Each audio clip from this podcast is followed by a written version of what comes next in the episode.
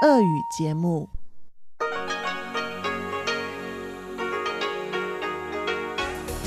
В эфире Международное радио Тайваня. В эфире русская служба Международного радио Тайваня. В студию микрофона Мария Ли. Здравствуйте. Мы начинаем нашу ежедневную программу передачи с Китайской Республики.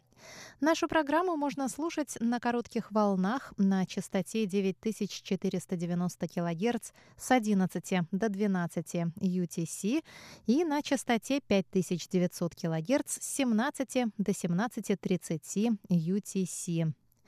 Получасовая программа сегодня будет состоять из новостей вторника и передач «Панорама культурной жизни» с Анной Бабковой и «Учим китайский» с Лилей У. А часовую программу продолжит передача «Нота классики», которую ведет Юна Чень и завершит повтор почтового ящика с Чеченой Кулар. Пожалуйста, оставайтесь с русской службой МРТ не забывайте, что нас можно слушать в интернете на сайте ru.rti.org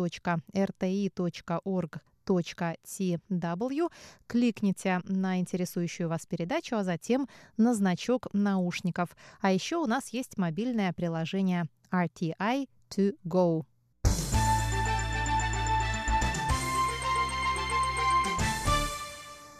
Мы начинаем выпуск новостей вторника 1 декабря. Президент Китайской республики Цай Янвэнь выразила во вторник надежду на дальнейшее укрепление связей между Тайванем и Великобританией, в особенности в области торговли, энергетики и здравоохранения.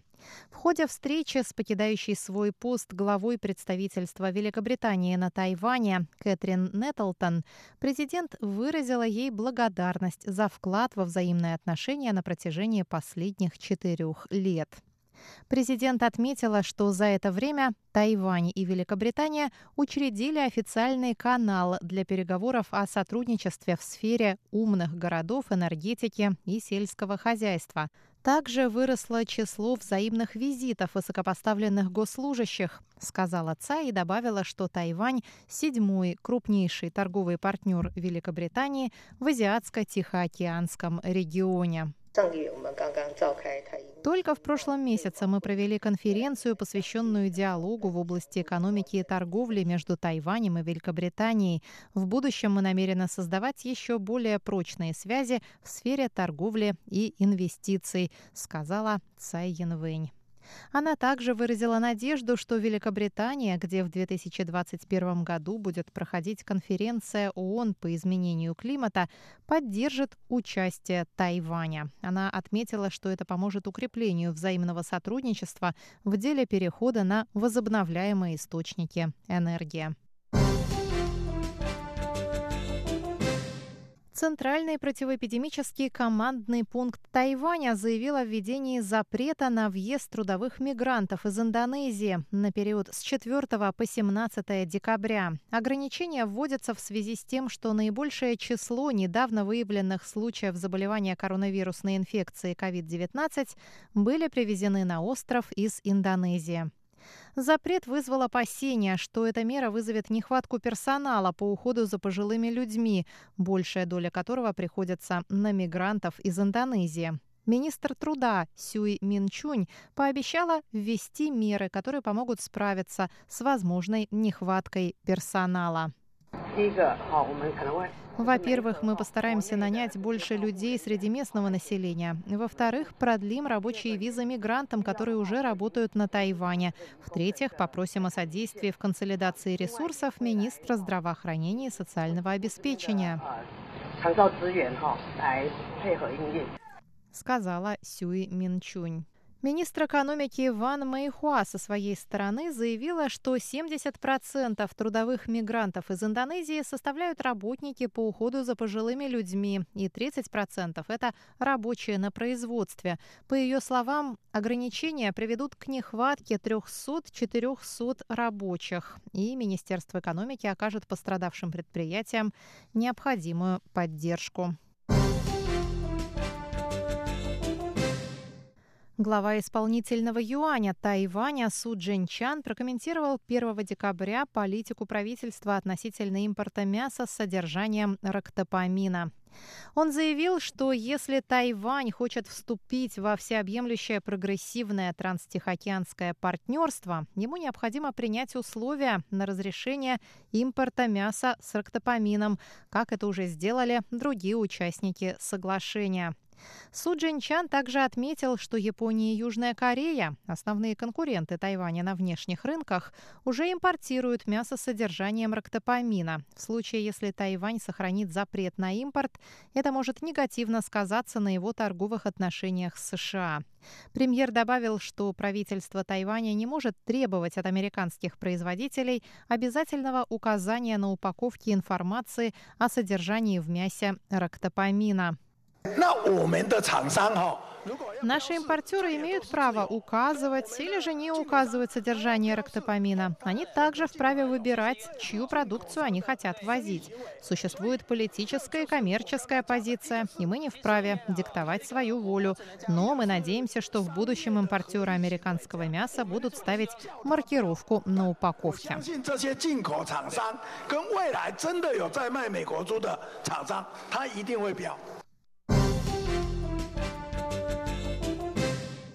Четверо новых больных коронавирусной инфекцией COVID-19 зарегистрированы на Тайване 1 декабря. Все они привезли коронавирус из-за рубежа, сообщил Центральный противоэпидемический командный пункт Тайваня. Новые пациенты прибыли на Тайвань с Филиппин, из Великобритании, Индонезии и Беларуси. Таким образом, общее число заразившихся на Тайване с начала пандемии достигло 679.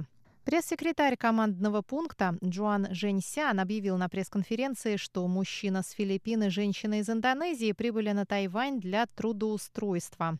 Тайванец старше 30 лет вернулся на Тайвань из Великобритании, где он работал на протяжении длительного времени. И последний пациент – мужчина из Беларуси старше 40 лет, обладающий тайваньским видом на жительство и вернувшийся на Тайвань из поездки домой в середине ноября, проявил проявил симптомы уже после прохождения им карантина.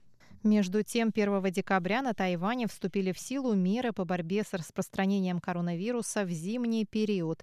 Усиленные меры включают ужесточение пограничного эпидемического контроля, усиление борьбы с местным распространением эпидемии и повышение эффективности оказания медицинской помощи. Подробнее читайте на нашем сайте ru.rti.org.tw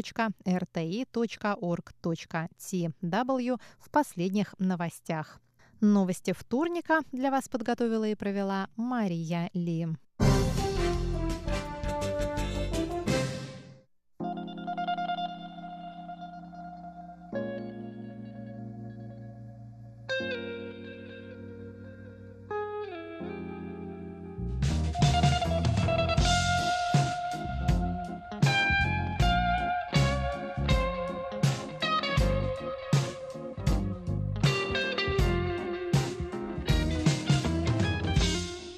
Здравствуйте, дорогие радиослушатели! В эфире Международное радио Тайваня и вас из тайбэйской студии приветствует Анна Бабкова и Ольга Михайлова. И сегодня мы проведем для вас очередную мою передачу «Панорама культурной жизни». И сегодня мы продолжим слушать интервью с мероприятия, которое прошло в Тайбэе 15 ноября. Это была встреча, посвященная русской литературе. Мы рассказывали тайваньцам о литературе о России, о русских писателях. И лекторами были Серафима Сюн, специалист по русской литературе, преподаватель русского языка и литературы в Государственном тайваньском университете, и Павел Тю, переводчик, преподаватель и основатель издательства «Вишневый сад» на Тайване. И на прошлой неделе мы послушали интервью с нашими лекторами, и сегодня я предлагаю нам послушать интервью с другими гостями. Аня, подожди, не торопись, мы еще не дослушали интервью с Серафимой. Точно. У нас столько для вас интервью, так что давайте... Сразу к делу.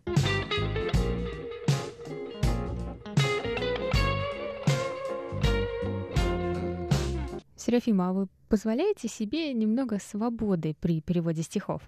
Стихов, да, я позволяю, я думаю, нужен, потому что буква к букву переводить для стихов это трудно и скучно.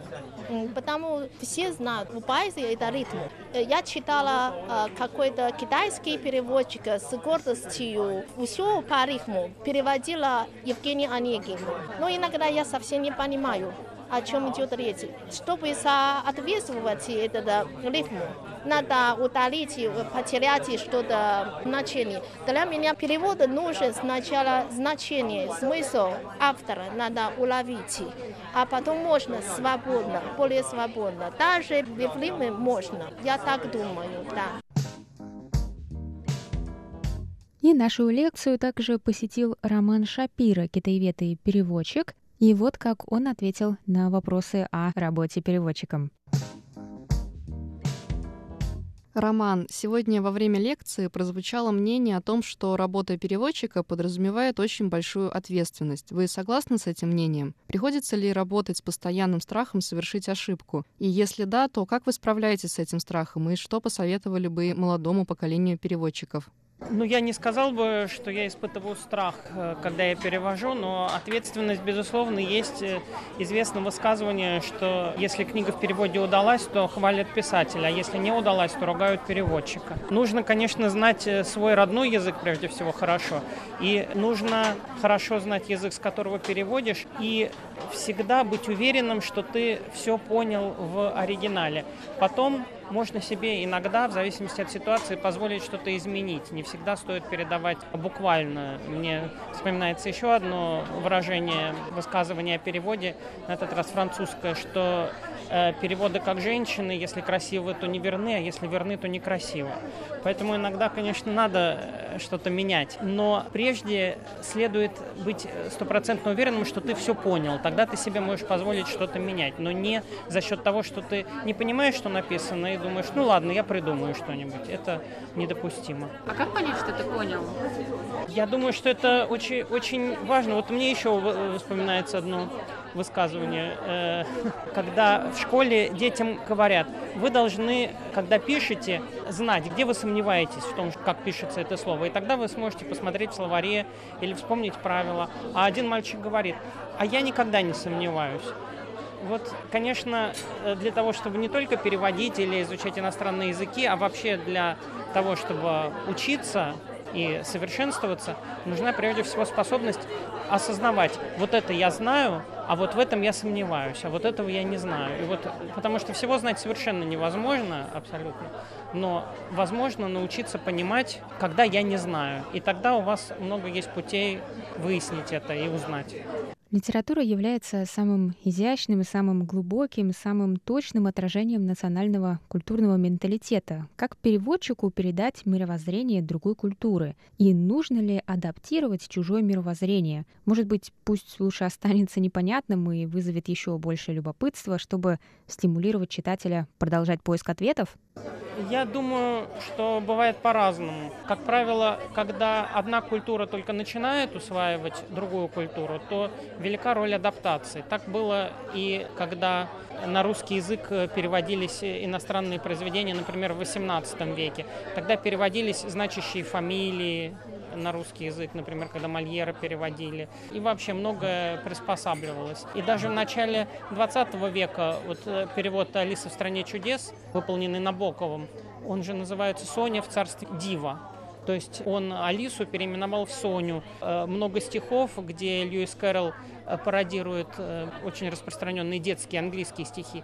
Он переписал так, что они пародировали, наоборот, русские популярные стихи того времени, детские и так далее. И на раннем этапе, я думаю, это необходимо для того, чтобы одна культура смогла воспринять, переварить так сказать, э, другую культуру. Но сейчас этот подход, когда мы переводим западную литературу, уже практически не используется в России. Ведь правда? Потому что у нас уже накоплена огромная база, и читателю есть на что опереться. Поэтому переводчик может себе позволить переводить, может быть, даже более буквально или более точно. Но я думаю, что сейчас, когда мы переводим китайскую литературу, хотя, конечно, много всего было переведено, но для э, широкого читателя китайская культура все-таки это неизвестная планета, как вот на лекции сегодня мы услышали, что Санаев говорит, что Тайвань это неизвестная планета для российского читателя. И я думаю, что тут э, иногда можно себе позволить э, немножечко адаптировать, немножко облегчить немножко объяснить, не обязательно в виде сноски, потому что когда сносок очень много, то художественное произведение превращается в научный труд. иногда можно это объяснение вставить в текст. Конечно, я когда перевожу, я никогда себе не позволяю это делать на уровне превращения Алисы в Соню. Но э, какая-то адаптация, я думаю, она сейчас необходима.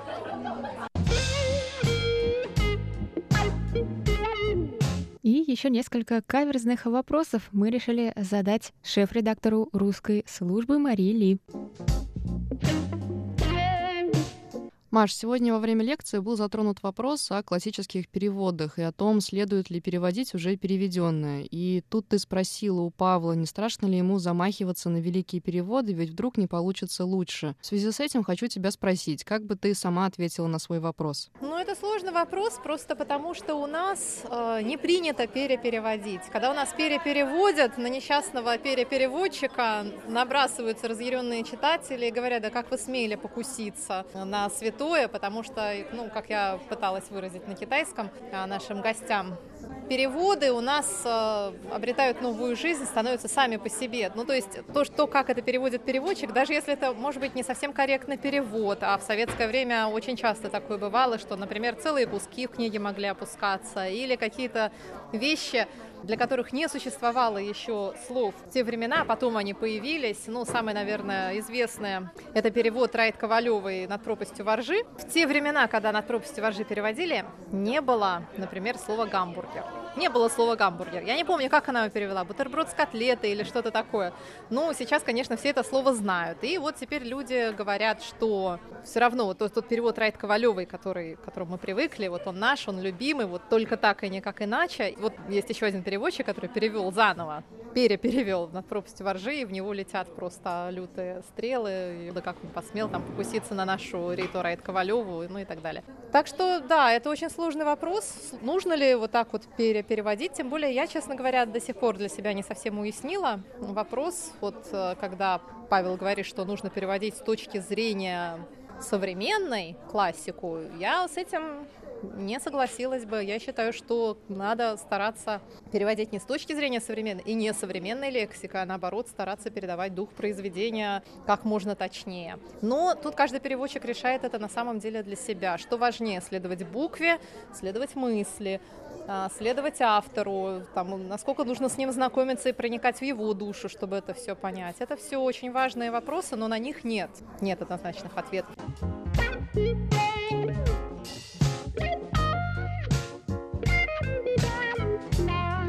Ой, Аня, о литературе можно говорить сколько угодно, уж тем более с настоящими знатоками. Но жаль, что время сегодняшней передачи подошло к концу, и мы увидимся с вами на следующей неделе. В студии были Анна Бабкова и Ольга Михайлова. Пока-пока. 你好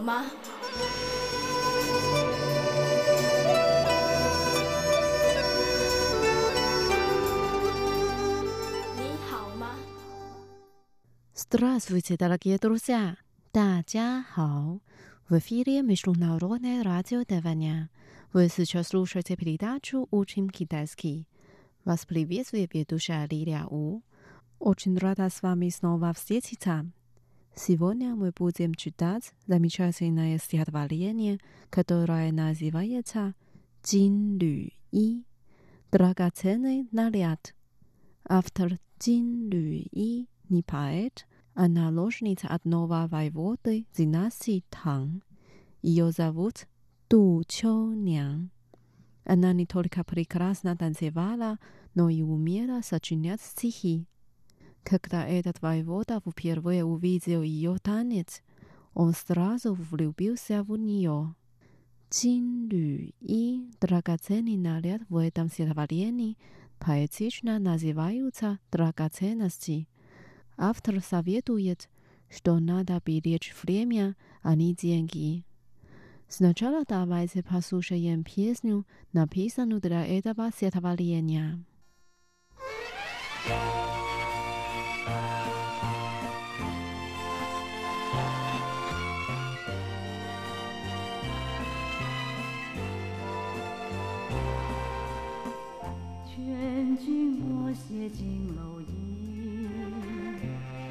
劝去写去少年时，有花开着，只是这莫待。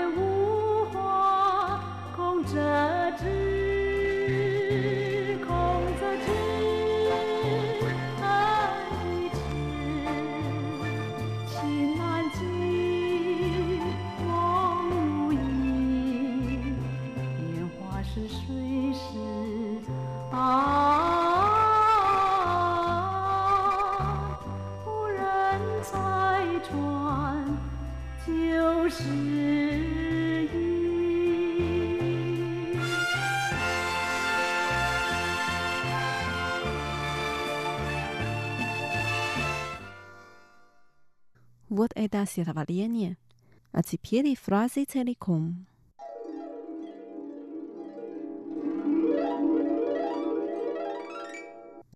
Не храните ваш драгоценный наряд.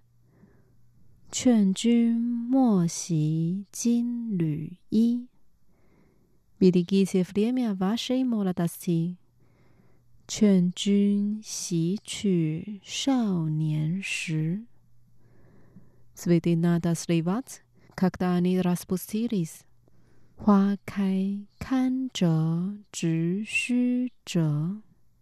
Не ждать, пока они засохнут. Мо дай у хуа кон жо жи.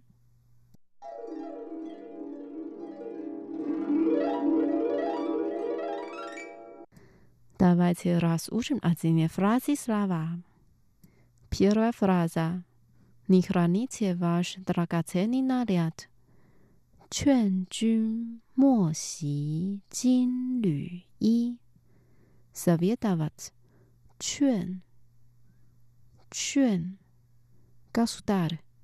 君君не 莫莫 хранить 洗 席 dragateni nullit 金缕衣金缕衣劝君莫惜金缕衣劝君莫惜金缕衣Вторая фраза. Берегите время вашей молодости. 劝君惜取少年时。Беречь. 吸取，吸取。Молодое время，少年时，少年时。 劝君惜取少年时，劝君惜取。少年时。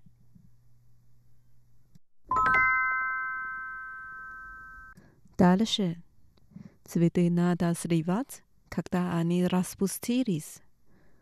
花开堪折直须折 dress severe dirt 花开花开 sweet day 花花 much 堪堪 three words 折折 nada 直须，直须，花开堪折直须折。花开堪折直须折。Теперь последняя фраза. Не ждать, когда цветы засохнут. 莫待无花空折枝。Не ждать. 莫待。莫待。ждать，等待，等待。нет，无，无 напрасно, кон, кон, Vieta，知知，莫待无花空折枝，莫待无花空折枝。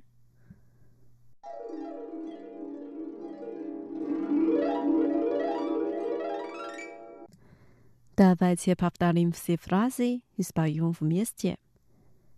劝君莫惜金缕衣，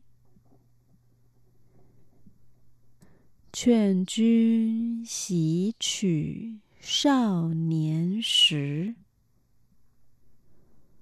花开堪折直须折。莫待无花空折枝。Давайте прочитаем еще раз. 劝君莫惜金缕衣，劝君惜取少年时。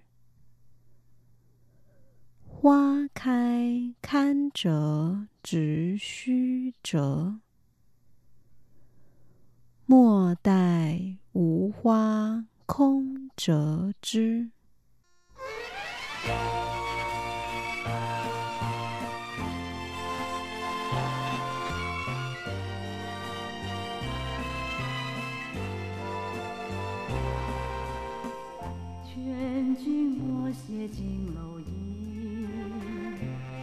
劝君写取少年时。有花开着只须折，莫待无花空折枝。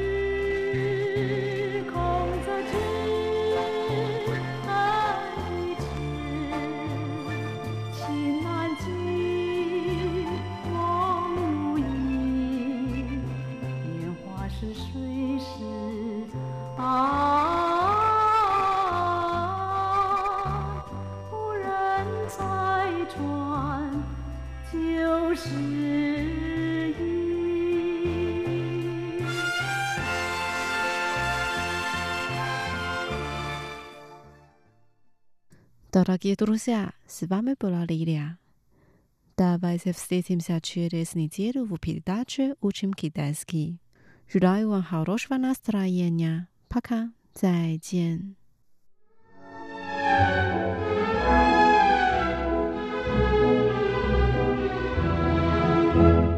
Здравствуйте, дорогие слушатели! В эфире «Нота классики» у микрофона Юна Чин. 8 декабря в концертном зале КХС в районе Лучжоу Нового Тайбэя состоится концерт образцово-показательного оркестра Министерства обороны. В программу входят произведения Сенсонса «Пляска смерти», произведения Сарасаты «Интродукция» и «Тарантелла», а также избранное музыкальное сочинение, написанное к разным фильмам. Сегодня вашему вниманию предлагается рассказ об образцово-показательном оркестре Министерства обороны Тайваня, который прозвучал в прошлом году в рамках программы «Нота классики» и записи, сделанные на разных его концертах. 7 марта в Национальном концертном зале состоялся концерт образцово-показательного оркестра Министерства обороны Китайской Республики. Этот оркестр состоит из ударных, духовых и струнных инструментов. Почти 90% участников – бывшие учащиеся музыкальных факультетов либо специальных школьных классов для музыкально одаренных детей и подростков. Помимо регулярных выступлений, оркестр ежегодно устраивает в разных городах Тайваня специальные отчетные концерты, цель которых – продемонстрировать результаты своей репетиционной работы за прошедший год. оркестр исполнил 7 марта произведения довольно широкого спектра жанров и стилей. В программе было произведение польского композитора Герика Винявского, фантазия на тему из оперы «Фауст» Шарля Гуно, «Курни Дрей» Макса Бруха, «Рапсодия Испания» Эммануэля Шабрие, «Динамика» бельгийского композитора Яна Вандер Руста – и также сюита «Волшебник изумрудного города» в переложении Джеймса Барнза и избранные фрагменты из музыкального сопровождения к фильму «Звездные войны». И, конечно же, на концерте прозвучали и произведения в жанре марш. Какое разнообразие в программе объясняется, в частности, стремлением оркестра Министерства обороны Китайской Республики стать музыкальным коллективом широкого диапазона и высокого профессионального уровня. Теперь давайте послушаем произведение «Динамика», которое исполнил 7 марта образцово-показательный оркестр Министерства обороны Китайской Республики на тайбейском концерте.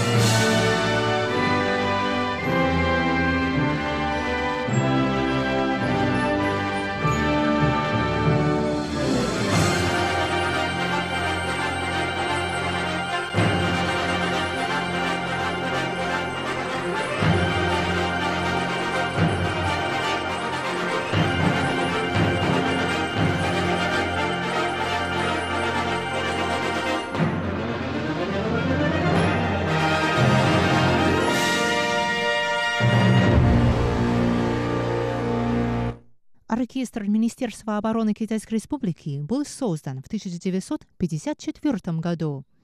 Вначале оркестр был чисто военным, то есть обеспечивал музыкальное сопровождение лишь во время строевого обучения войск, совершения воинских ритуалов и проведения некоторых торжественных церемоний. В 1957 году по предложению советника американской армии по военной музыке Харуда Арисона из лучших, самых подготовленных и талантливых участников этого военного оркестра был создан сегодняшний образцово-показательный оркестр Министерства обороны Китайской Республики – Напомню, что во время Холодной войны между Тайванем и США развивалось тесное сотрудничество в различных областях, в том числе военной. Под надзором американских советников перед вновь сформированным военным оркестром Тайваня была поставлена конкретная задача – стать музыкальным коллективом, который представляет не только вооруженные силы, но и страну на различных общенациональных и дипломатических мероприятиях. В 1974 году в целях дальнейшего повышения профессионального уровня оркестра его духовая и ударная группы были дополнены струнной. Присутствие струнных инструментов Этим образцово-показательный оркестр Министерства обороны Китайской Республики отличается от многих подобных коллективов в мире.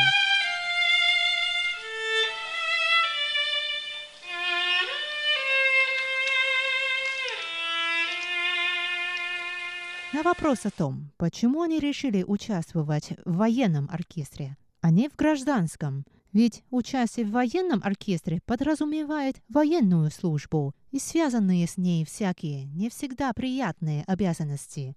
Участники образцово-показательного оркестра Министерства обороны Китайской Республики, как правило, дают следующие ответы. Оркестр предоставляет им прекрасную возможность повышать профессиональный уровень и дает им много шансов выступать перед публикой. Правительство позволяет им продолжать учебу на музыкальных факультетах вузов либо в иных учебных заведениях страны с сохранением должности и жалования. Учеба на музыкальном факультете военно-политической академии, которое окончило немалое число участников тайваньского военного оркестра, субсидируется правительством. Кроме того, для обучения музыкантов оркестра приглашаются известные преподаватели вузов и профессиональные музыканты, хотя у оркестра имеются свои военные дирижеры. Вот что сказала концертмейстер группы духовых инструментов оркестра Лео Циньи, выпускница музыкального факультета Университета китайской культуры в Тайбэе Лео Циньи, о преимуществах участия в образцово-показательном оркестре Министерства обороны Китайской Республики.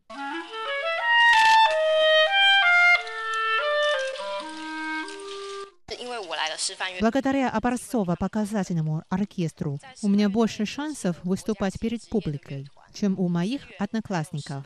Кроме того, оркестр располагает богатыми ресурсами, что позволяет мне повышать свой профессиональный уровень.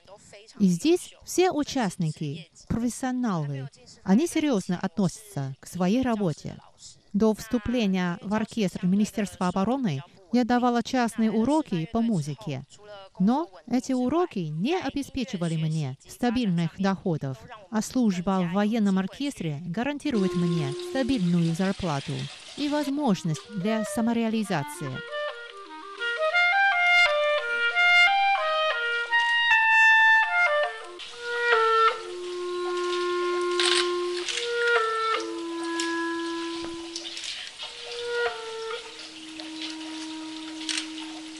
Теперь давайте послушаем рапсодию «Испания» Эммануэла Шабрие, который исполнил оркестр на своем мартовском тайбейском концерте.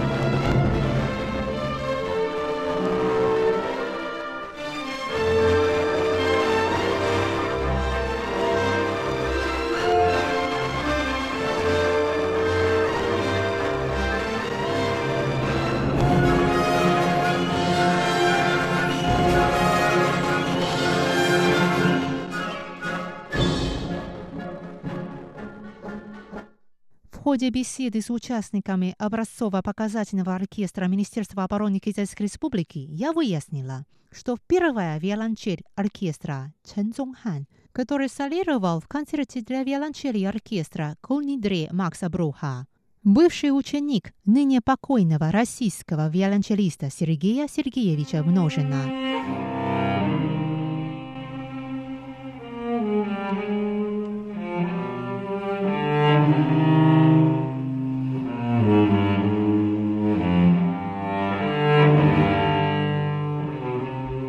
Заслуженный артист Российской Федерации Сергей Множин. По-китайски его звали Ма Но Чин. До приезда на Тайвань много лет работал в лучших симфонических оркестрах России. Хорошо знал Мстислава Ростроповича и Геннадия Рождественского и сотрудничал с ними. Сергей Множин прибыл на Тайвань в 1993 году. Он почти 20 лет преподавал в Государственном Тайбейском университете искусств. Он приехал на остров по приглашению Тайваньского симфонического оркестра. Тогда он не ожидал, что останется здесь надолго. Но жизнь музыканта сложилась так, что его дальнейшая судьба оказалась связанной с Тайванем. Конце 2013 года Сергей Сергеевич, завершив многолетнюю работу в университете, окончательно покинул Тайвань и вернулся в Москву. В ноябре 2015 года он скончался от тяжелой болезни в возрасте 67 лет.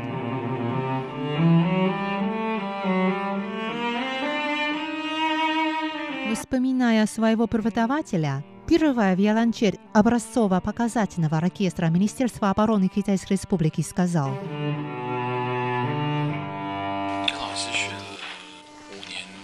Я учился у профессора Ману Чина пять лет. Он жил здесь один и думал, что ему, наверное, было тяжело, потому что он не знал китайского языка. Поэтому в повседневной жизни мы, ученики, помогали ему, как могли. Уже в последние годы своего пребывания на Тайване у профессора возникали проблемы со здоровьем, и мы очень волновались за него. Но каждый раз, когда он возвращался из отпуска из России, у него самочувствие, как нам казалось, улучшалось. На занятиях он любил рассказывать нам о своей жизни. У него своеобразный подход к музыке – его интерпретации музыкальных произведений не всегда вписывались в традиционное представление о них. Но мы много полезного узнали от профессора Ма и старались как можно большему у него научиться. Профессор Ма очень был душевным, добрым человеком. Он не жалел своего времени и сил, когда нам, ученикам, нужно было подготовиться к экзаменам, конкурсам или концертам. Я думаю, что ему нравилось на Тайване. Иначе он бы здесь не находился столько лет. Он очень любил ездить на юг, в Кандин, на пляж. Может быть, из-за того, что в России нет пляжа. Он очень любил рыбалчить. Но он всегда отпускал пойманную рыбу. Ему важно было получать удовольствие от самого процесса, а не рыбу съесть.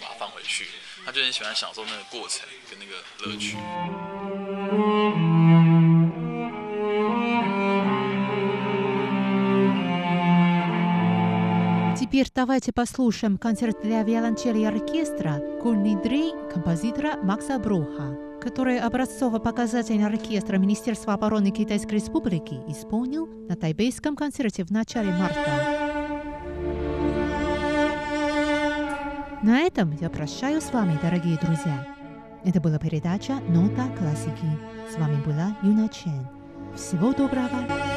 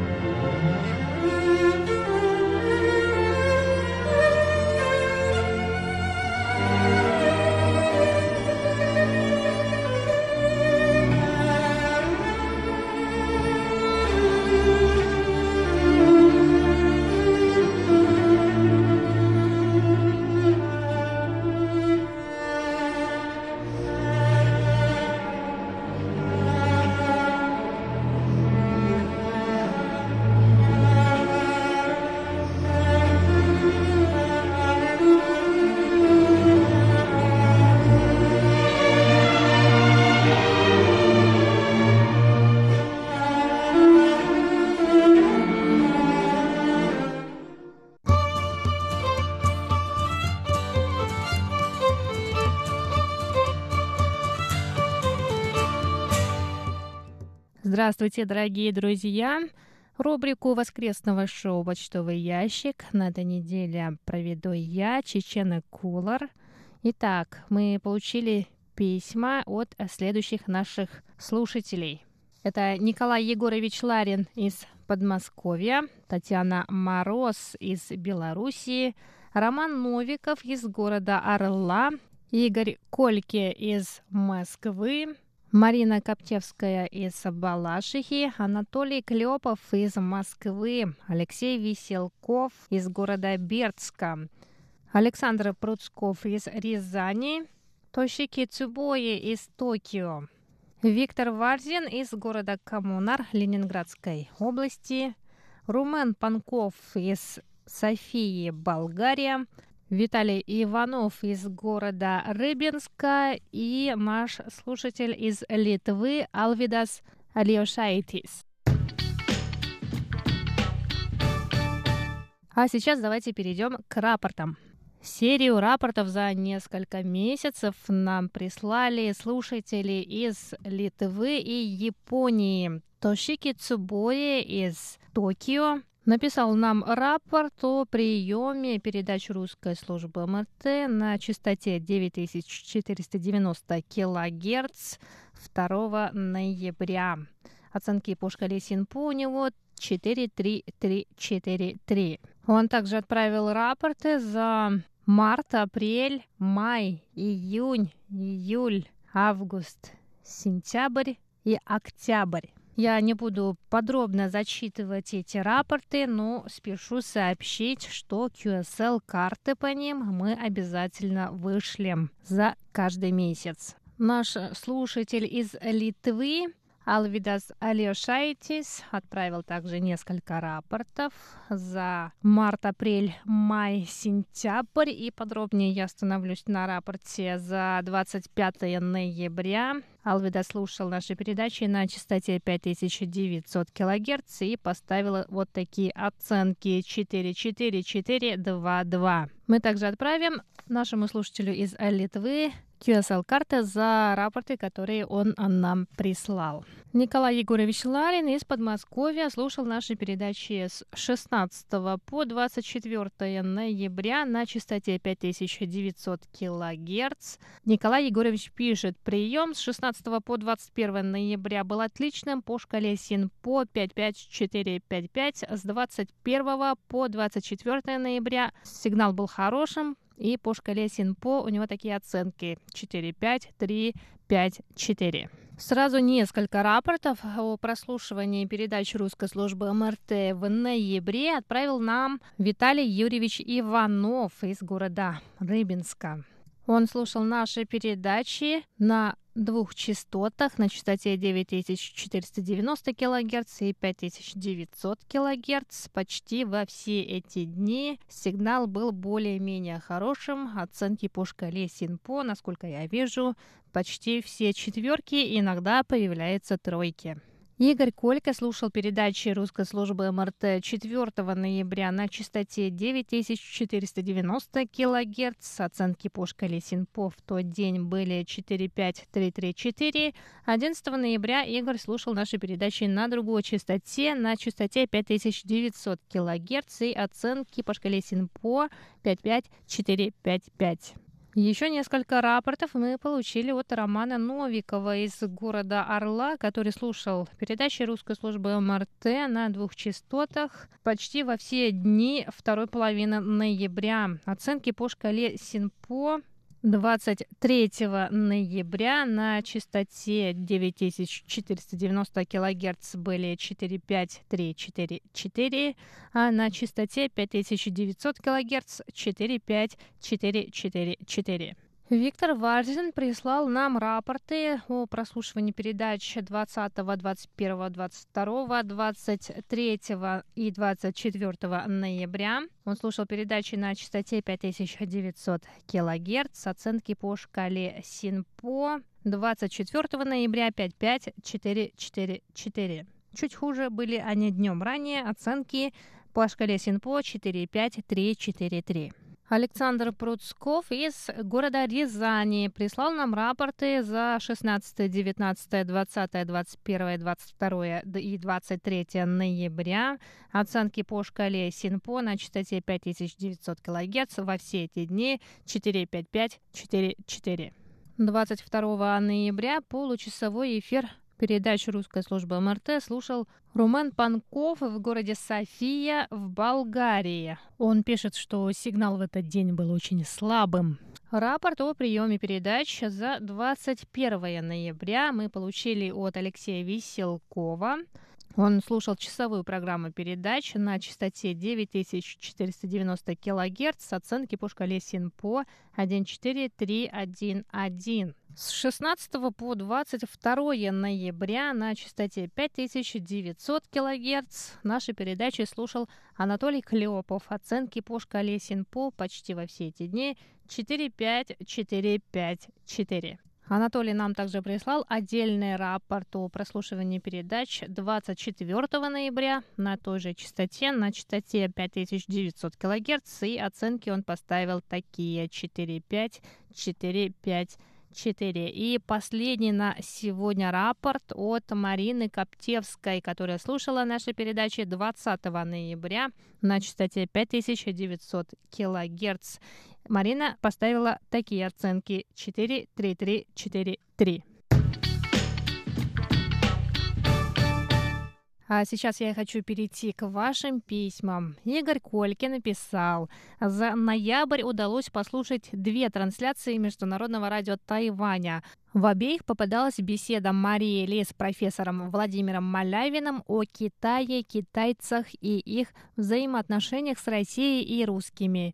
Из того, что мне удалось услышать, я понял, что беседа очень интересная и раскрывающая чуть больше, чем обычно. Уж простите, позволяет в своих передачах Владимир Вячеславович. Хотя его рубрики, безусловно, также познавательные. Не исключаю, что меня зацепил именно формат передачи, а именно вопрос-ответ, написал Игорь. Мы также получили письмо от Николая Егоровича Ларина. Его ответ на вопрос прошлой недели мы зачитали в воскресном шоу. Но Николай Егорович также спрашивает нас про опрос, который мы повесили на нашем сайте о качестве наших передач. Николай Егорович написал, несколько раз хотел ответить на вопросы, доходил на русском языке до самих вопросов, а далее следовали вопросы только на китайском языке. Ситуация в этом вопросе подобна басне Крылова «Лиса и журавль», в которой лиса, пригласив журавля в гости, подчивала журавля блюдом, до которого он своим клювом не мог добраться. Николай Егорьевич, мы проверили эту функцию, мы проверили этот опрос, и у нас он работает без проблем. Все вопросы там на русском языке, и мы просим вас попробовать еще раз и написать нам письмо, если снова возникнут проблемы. Письмо нам также написал Роман Новиков.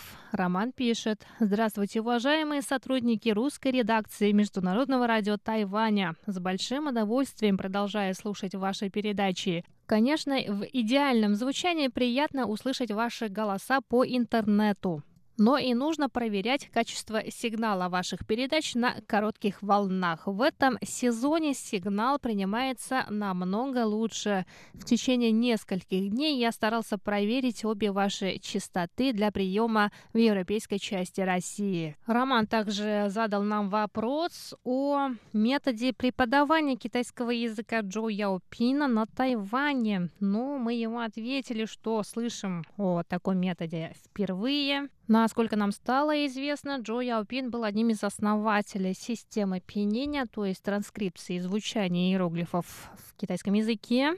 Но на Тайване пользуются немного другим способом, который называется Джуинь или Бопомофо. Его знают все тайваньские дети. Джуинь — это старая система транскрипции китайского языка, то есть китайского языка потунхуа, предшествующая опьянению. Сейчас он используется в основном на Тайване для обучения детей звукам языка и в качестве системы ввода иероглифов взрослыми. И на этом я завершаю рубрику «Почтовый ящик» на сегодня. С вами была Чечена Колор. Оставайтесь на волнах МРТ.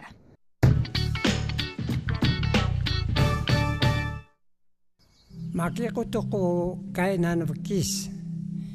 Makiko raho na wagi. Kilo walay. Naniyasa ko yak merkias ko maras ko panailok ro pangas ko laki. Musaro siyak walay tuki ga bukis lako maras helero lakoy tunuh niya uila. Naniyasa mokit tuki ro yakwa. Uh, merkias ko laki liru hiak musa isim yunau sembu wagi. Nesa bersinah mau angasat juga.